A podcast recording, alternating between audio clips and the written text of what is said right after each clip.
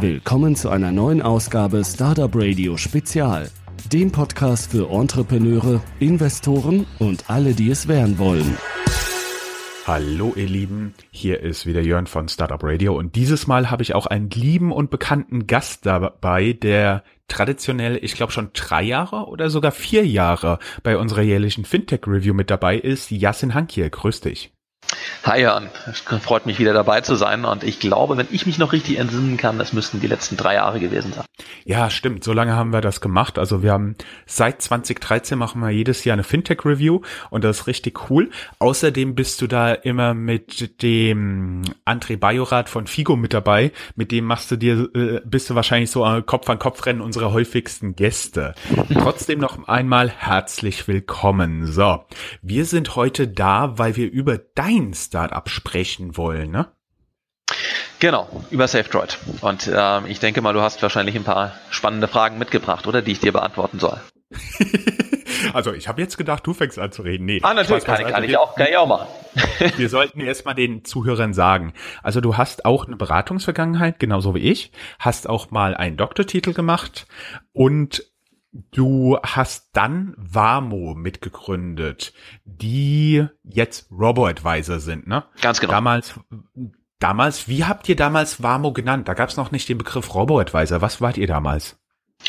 Das war eine gute Frage. Es ging ähm, damals eigentlich sehr stark ähm, noch um das Thema Fintech im Allgemeinen und ich glaube, dann gab es ja erst die Weiterentwicklung, ne, wo sich dann innerhalb des Fintech-Bereichs tatsächlich die einzelnen Untergruppierungen gebildet haben, ähm, weil das war Ende 2012, Anfang 2013. Da wusste man ja gar nicht so recht, was mit dem Begriff Fintech in Deutschland anzufangen. Das hat sich jetzt natürlich dramatisch geändert und ähm, irgendwann hat sich das dann im US-amerikanischen etabliert äh, mit den ganz großen Playern dort, Wealthfront, Betterment und so kam der Begriff dann auch nach Deutschland und dann war irgendwie klar, welches Tierchen man da so ist. Okay, um das Ganze kurz zu machen, du bist dann ausgestiegen und dann hast du angefangen, SafeDroid zu gründen. Ich sollte vielleicht für alle Zuhörer von Anfang an sagen, ich war bei euch einer der Tester, also ich bin vielleicht leicht beeinflusst. Ähm, nichtsdestotrotz kannst du uns dann vielleicht mal kurz erzählen, was du mit SafeDroid beabsichtigst zu tun. Na klar, sehr gerne. Also SafeDroid ist letzten Endes eine intelligente Spar-App, die künstliche Intelligenz, ähm, also auf Basis von Machine Learning und von Predictive Analytics verwendet, um unseren Usern ganz alltagstaugliche Spartipps und Empfehlungen zu geben und dabei automatisch zu helfen, Geld zu sparen. ich mache mal zwei, drei Beispiele. Ähm, das eine, was wir vor ähm, ein paar Monaten gestartet haben, ist ein tatsächlicher Autosparpilot. Das heißt, du verbindest dein Girokonto mit unserer App. Die App analysiert die Geldeingänge und Geldausgänge auf dem Girokonto und entwickelt auf dieser Basis letzten Endes einen Forecast, also ein Vorhersagemodell, wie sich dein Kontostand wahrscheinlich in der Zukunft entwickeln wird. Und diese Kontostandsvorhersage vergleichen wir dann mit einem effektiven Ist-Kontostand. Und wenn der Algorithmus dann selbstständig identifiziert, dass es hier Sparpotenzial gibt, dann shiftet er automatisch dieses Sparpotenzial, das Geld von einem Girokonto rüber auf ein separates Sparkonto, das bei unserer Partnerbank, das die Wirecard Bank in diesem Fall, ähm, dann geführt wird zur Seite. Und das heißt, der Algorithmus identifiziert, kannst du was sparen, gibt es also finanziellen Spielraum und wenn es den gibt, entscheidet er dann autonom, wie viel gespart werden soll und legt das Geld für dich automatisch zur Seite, sodass du es dann verwenden kannst für deinen nächsten Sommerurlaub mit deiner Freundin oder für dein neues Sofa, was du dir für die neue Wohnung holen willst oder neuen Laptop oder Smartphone, was auch immer. Ja? Ähm, das ist der eine Schritt und der zweite Schritt, der jetzt ähm, unmittelbar startet im April, ist die Erweiterung dieses Artificial Intelligence Algorithmus auf das Thema, wie kann ich intelligenter mit meinen Alltagsausgaben umgehen. Ja? Also typisches Problem, das jeder kennt, ist, ich habe halt nur ein durchschnittliches Einkommen, ja, betrifft die meisten von uns in Deutschland und kann deswegen jetzt nicht massig viel beiseite legen. Wie kann ich mehr sparen? Naja, indem ich meine Fixkosten in den Griff bekomme. Und da gibt's die ganzen alten Bekannten, wie wir zum Beispiel einen Stromvertrag haben, einen Gasvertrag, einen Handyvertrag, diverse Versicherungsverträge etc. etc. Und wir starten jetzt tatsächlich mit dem Thema Stromverträge und unser Algorithmus identifiziert, welchen Stromvertrag der User heute hat. Das funktioniert eben auch über die Verbindung mit dem Girokonto. Und wir schauen dann, gibt es am Markt gegeben das bestehende bestehenden Stromvertrags und des Verbrauchsverhaltens des Users günstigere Verträge. Und wenn der Algorithmus einen günstigeren Vertrag findet, dann schlägt er dem dem User automatisch vor. Also sowas wie Check24 Reloaded. Also ich als User muss mich nicht auf die Suche nach Verträgen begeben, sondern unser Algorithmus scannt den Markt automatisch und erkennt, wenn es einen guten Vertrag gibt, dass er den dann dem User anbieten kann auf dem Silbertablett. Also ich habe das Ganze total bequem, kann dann auch in unserer App den Vertragswechsel anstoßen. Das heißt, mein Altvertrag kündigen, den Neuvertrag abschließen. Das heißt, es ist wirklich ein One-Stop-Shop nachher für intelligente Geldverwaltung in der alltagsrelevanten Umgebung eines typischen Sparers in Deutschland. Also nicht für die paar, die so viel Geld haben, dass das Bankkonto schon voll ist, dass sie irgendwie nicht mehr wissen, wohin damit und zu ihrem Private Banker gehen ähm, oder irgendwie an der, an der Börse spekulieren, sondern es geht wirklich, sage ich mal, um den Otto Normalsparer, der eben auf seine größeren Konsumziele, die er sich aus, nicht aus der Portokasse leisten kann, hinspart. Und da unterstützen wir mit vollständig automatischen Prozessen auf Basis künstlicher Intelligenz. So, ich habe mal einen ganzen Haufen Fragen notiert, wen du hier geredet hast. Die allererste war, als du Check24 gesagt hast, wann tanzt du in der Fernsehwerbung über unseren Bildschirm? Also das Thema Marketing ist bei uns natürlich jetzt in der aktuellen Phase, wo wir stehen, noch ganz Startup-like. Das heißt, äh, sehr performance-lastig, äh, Social Media, Google. Wir machen auch viel Influencer-Marketing. Das Thema äh, Reichweitenkanäle aufzubauen ist natürlich ein spannendes, gerade deswegen, weil wir mit unserer App ja auch den Massenmarkt im B2C-Bereich bedienen wollen. Das ist allerdings sicherlich dann ein Thema, was nach einer Series A-Finanzierung, die wir Richtung Ende diesen Jahres anstreben, dann ein Thema werden kann. Series A schreibe ich mir auch gerade noch auf. Erstmal weiter in meinen Fragen und zwar die AI. Da habe ich ja von euch die Pressemitteilung bekommen. Die ist bei mir auch zum Glück nicht untergegangen. Man muss vielleicht dazu sagen, dass wir an guten Tagen bis zu 37 Pressemitteilungen in unseren Postfächern finden und wir betreiben das Ganze natürlich als Hobby. Das bedeutet, da gibt es Potenzial, dass irgendetwas untergeht. Ähm, Nichtsdestotrotz habe ich mich dann gefragt, okay, wie geht ihr daran? Also welche Tools habt ihr hinten dran? Und im Endeffekt ist ja ein Machine Learning eigentlich nur, du setzt einen Algorithmus auf und fütterst ihn dann in Anführungszeichen mit genug Daten, wie auch immer dann genug Daten äh, zu definieren ist. Und dadurch merkt das Programm, wo es etwas verbessern, wo es etwas verändern muss. Wie seid ihr da rangegangen? Weil ich kann mir vorstellen, wenn ihr gerade euer Produkt fertiggestellt habt, dass ihr noch nicht so viele Daten habt und welches Tool hinten dran für die AI mhm. nutzt ihr? Genau, also absolut valider Punkt und ich glaube, das ist die Challenge von jedem Startup, das sich auf diesem Feld ähm, AI äh, tummelt. Ähm, du brauchst, wie du sagst, ein Datenset. Ne? Also ohne Daten keine, keine Logik. Ähm, vor dem Hintergrund haben wir SafeDroid ja bereits im Sommer des vergangenen Jahres gestartet und sind dort auch mit einer Funktionalität, die die App auch immer noch hat, ähm, an den Markt gegangen, nämlich, dass du Alltagssituationen nutzen kannst als automatische Sparregeln, basierend auf der Wenn-Dann-Logik. Ja? Und das waren Dinge wie zum Beispiel, wenn ich an einem gewissen Ort bin im Fitnessstudio zum Beispiel möchte ich Geld sparen. Oder wenn auf meinem Konto ein Geldeingang stattfindet, dann möchte ich davon gleich drei Prozent beiseite legen. Oder wenn ich mit meiner EC-Karte zahle, dann möchte ich aufrunden. Oder wenn mein Lieblingsfußballverein gewinnt, möchte ich was sparen. Oder wenn Donald Trump tweetet, möchte ich was sparen. Also eine ganze Bandbreite von diesen Sparregeln, die sich die Nutzer selbst wählen konnten und immer noch auch können. Und das war unser Ansatzpunkt, um tatsächlich den Connect erstmal zu bekommen, um eine Datenbasis herzustellen. Das heißt, wir sind an den Markt gegangen mit der Vision schon zu sagen, wir wollen das Ganze in Richtung künstliche Intelligenz entwickeln, müssen jetzt aber in der ersten Marktphase zunächst einmal ein User-Set aufbauen, um eine Datenbasis zu haben, die wir dann auch tatsächlich in das Machine Learning reinfuttern können.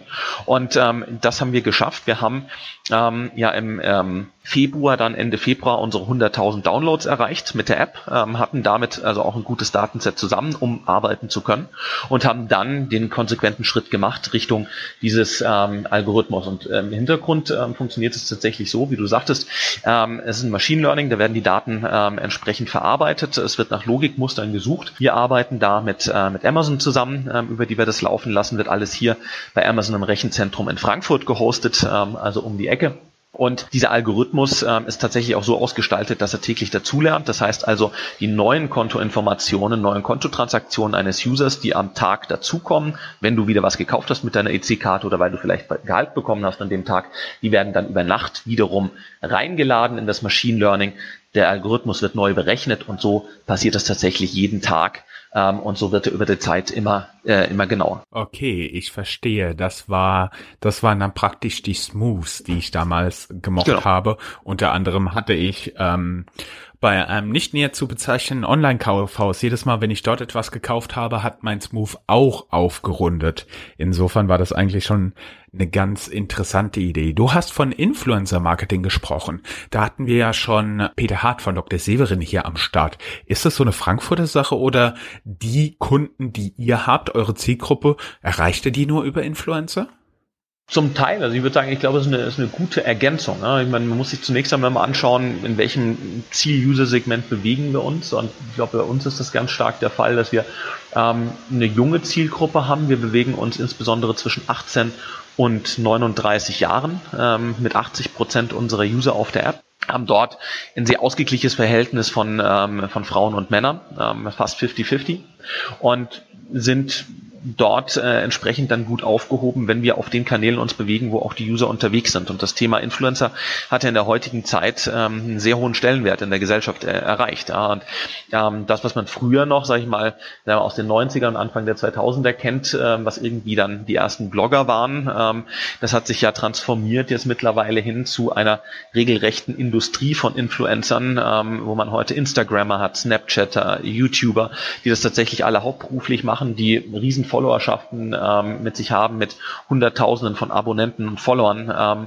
und ähm, das ähm, ist natürlich insofern für uns eine interessante Möglichkeit, SafeDroid vorzustellen, weil wir hier einerseits unsere Zielgruppe auf dem Kanal erreichen, auf dem sie ohnehin gerne ihre Freizeit verbringen und damit eine gute Aufmerksamkeitsspanne auch erreichen können und zum anderen natürlich auch das Trust-Element mit dabei haben, weil die Influencer sich natürlich auch die Dinge die sie nachher auf ihren Kanälen posten, anschauen. Die nehmen da jetzt nicht jedes x-beliebige Produkt drauf, egal was man bezahlt, sondern die müssen natürlich auch darauf achten, verbrenne ich mir nicht meinen Followership, der hinten dran steht. Von daher hat man dieses Vertrauenselement noch dabei, was gerade für ein Fintech-Thema wie das unsere extrem wichtig ist. Mhm.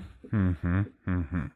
Das hört sich ganz gut an. Als du von euren von euren Downloads gesprochen hast, die 100.000 habt ihr geknackt. Wo steht ihr aktuell? Wir sind jetzt aktuell bei knapp 150.000 Downloads. Ähm, also das Wachstum ähm, ist momentan ähm, über unseren Erwartungen. Wir sind da sehr happy mit der Entwicklung und äh, wollen jetzt auch ähm, in den nächsten Monaten sehr, sehr schnell über die 200.000 kommen, ähm, um dort ähm, einfach weiter die Userbases aufzubauen. Also das ist für uns momentan tatsächlich die höchste Priorität. Wann sollen die 200.000 fallen?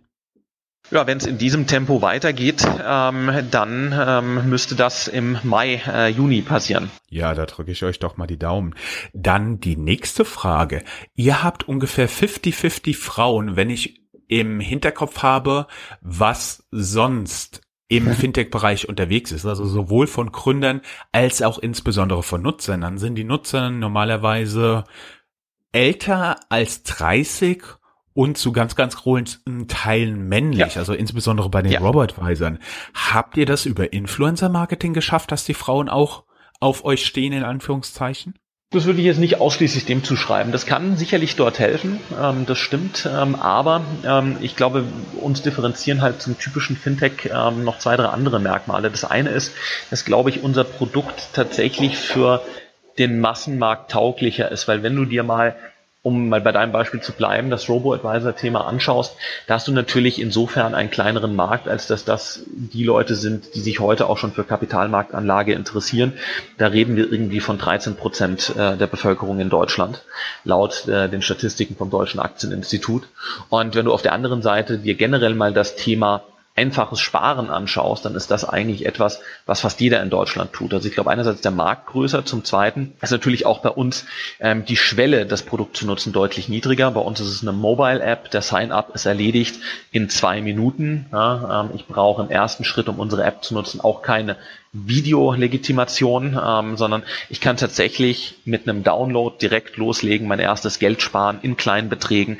Ja, die kleinsten Sparregeln bei uns, da geht es tatsächlich um Sparbeträge im 1-2 Euro Bereich. Das heißt, es tut keinem B finanziell. Das kann sich selbst jemand mit einem geringen Einkommen leisten. Das heißt, wir, wir adressieren auch ganz bewusst diesen Massenmarkt. Und das dritte ist, ähm, ich glaube, unser Design hat auch im Wesentlichen dazu beigetragen. Wir haben ähm, Anfang diesen Jahres ähm, das Design komplett ähm, gelauncht. Wir waren am Anfang auf einer Echtbildwelt unterwegs, sind jetzt sehr, sehr stark in eine komplett illustrative Welt ähm, gewechselt mit dem Design. Da haben wir auch gemerkt, sowohl in den UX-Tests vorher als auch jetzt ähm, bei den tatsächlichen Conversions, dass das neue Design gerade bei Frauen auch sehr, sehr viel besser ankommt. Also ich glaube, so eine Mischung aus Produktcharakteristika, Und auch Produktdesign. Marketing ist dann, glaube ich, eher der nachgelagerte Faktor. Ich hätte noch eine Frage zum Marketing. Was sind eigentlich eure Customer Acquisition Costs? Das ist natürlich immer ähm, eine, eine spannende Frage. Ähm, das ist natürlich äh, eine Kennzahl, die wir jetzt nicht ganz so offen ähm, einfach da rausrufen in die Welt. Ähm, ich kann aber vielleicht Folgendes dazu sagen. Kann ich ähm, also ich meine einfach nur zwischen dir und mir und etwa 10.000 Zuhörern von diesem Interview. So, also ich kann, genau, also was ich als Geheimnis auf jeden Fall verraten kann, ist, dass unsere Customer Acquisition Cost, ähm, das geht aber auch einher natürlich mit der Zielgruppe, deutlich unter dem liegt, ähm, was man typischerweise aus dem Fintech-Bereich kennt. Ja, also im Fintech-Bereich hast du ja gerade im, äh, im Robo-Advisory-Bereich hast du ja gerne mal Customer Acquisition Cost von deutlich über 100 Euro. Wir sind mit unserem, das kann ich auch sagen, wir sind mit unserem Bereich sehr, sehr deutlich unter 50 Euro. Ja, ähm, und das, das gestaltet sich natürlich äh, insbesondere deshalb, weil wir auf der einen Seite die Kampagnen direkt digital zum App-Download fahren können und auf der anderen Seite auch ständig den Onboarding-Funnel optimieren, so dass wir da im Prinzip aus einer guten Mischung von preisgünstigen Downloads kombiniert mit einer guten Conversion über den Onboarding Funnel in der App dann auch zu einer guten, zu einer guten äh, Custom Acquisition Cost hinten rauskommen.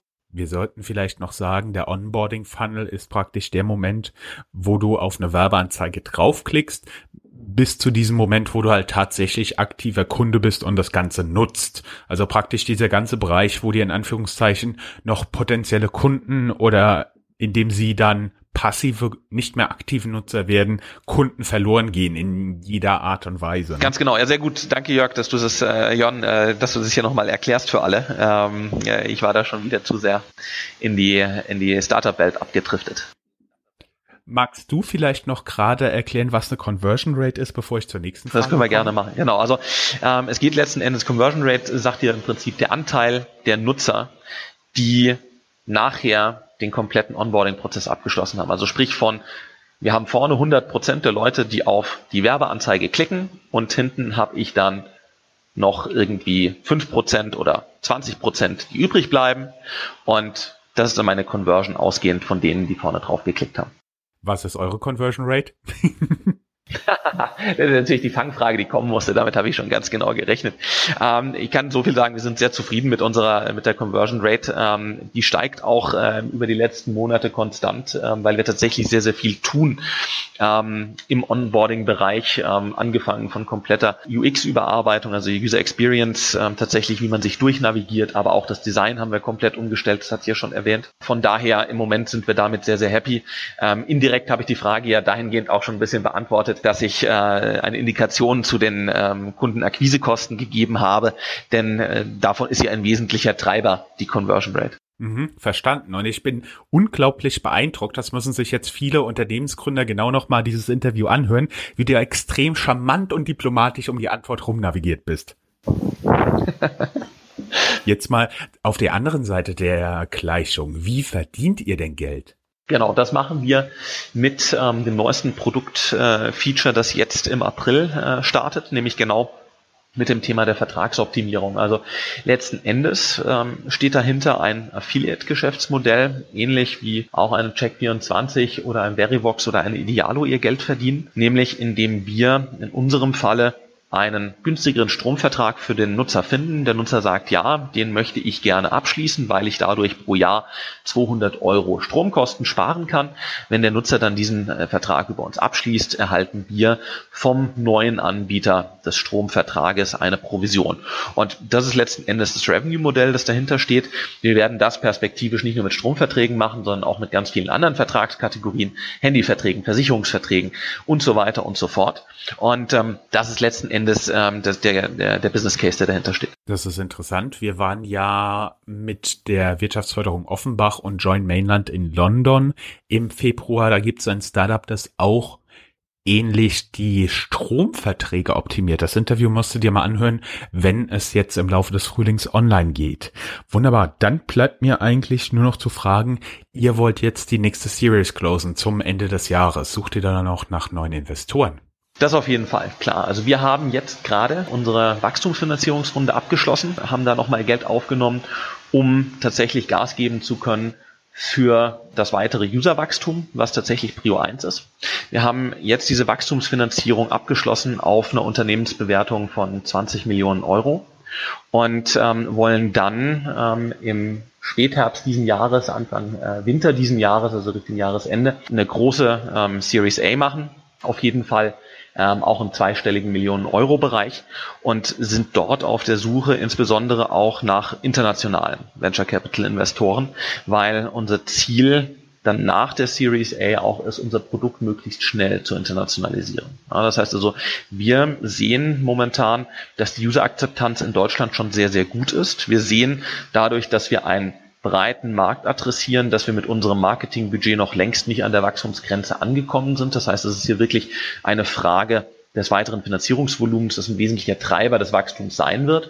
Und wir sehen auch, dass wir regulatorisch das Modell ähm, sehr gut auf andere europäische Länder expandieren können. Und deswegen wollen wir möglichst schnell sein, mit einer großen Series A möglichst schnell auch internationalisieren und damit SafeDroid im Bereich Artificial Intelligence sparen, ähm, auch an vorderster Front in ganz Europa positionieren. Mhm. Das ist ja ganz cool, weil die nächste Frage wäre für mich gewesen, wie ihr skalierbar seid. Also das ist dann wahrscheinlich mit Amazon Web Services und wenn es keine regulatorischen Probleme innerhalb der EU gibt, nicht so ein großes Thema. EU. Wir nehmen das kurz auf in der Woche, nachdem der Artikel 50 getriggert wurde von Großbritannien.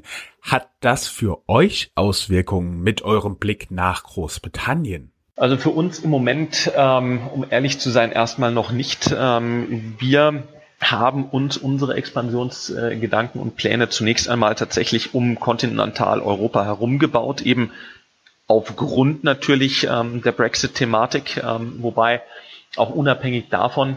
Ich glaube, dass, ähm, dass eine Expansion tatsächlich nach Kontinentaleuropa ähm, spannender ist, weil wir hier tatsächlich auch eher noch Marktkompatibilitäten sehen, ähm, gerade was Userverhalten angeht ähm, und ähnliches. Das heißt also, äh, UK ist jetzt für uns auch gegeben des Währungsbruches, der dann nochmal drin ist, keine, keine erste Prio, was das Thema angeht. Das bedeutet, dann bleibt mir eigentlich nur noch zu sagen, viel, viel Glück, viel Erfolg. Lasst uns wissen, wenn sich da irgendetwas ändert, wenn ihr etwas Cooles Neues macht. Und dann freue ich mich drauf, dich das nächste Mal als Gast zu haben. Sehr, sehr gerne. Das machen wir auf jeden Fall. Ich danke dir, Jörn, ähm, für das äh, gute Gespräch und äh, bis bald. Ja, spätestens bis Dezember, wenn die nächste Fintech-Review aufgenommen wird. Das auf jeden Fall. Gut, wunderbar. Danke. Ciao, ciao. Das war eine Folge Startupradio.de. Weitere Gespräche mit Gründern, Investoren und Organisatoren von Startup-Events findet ihr auf www.startupradio.de.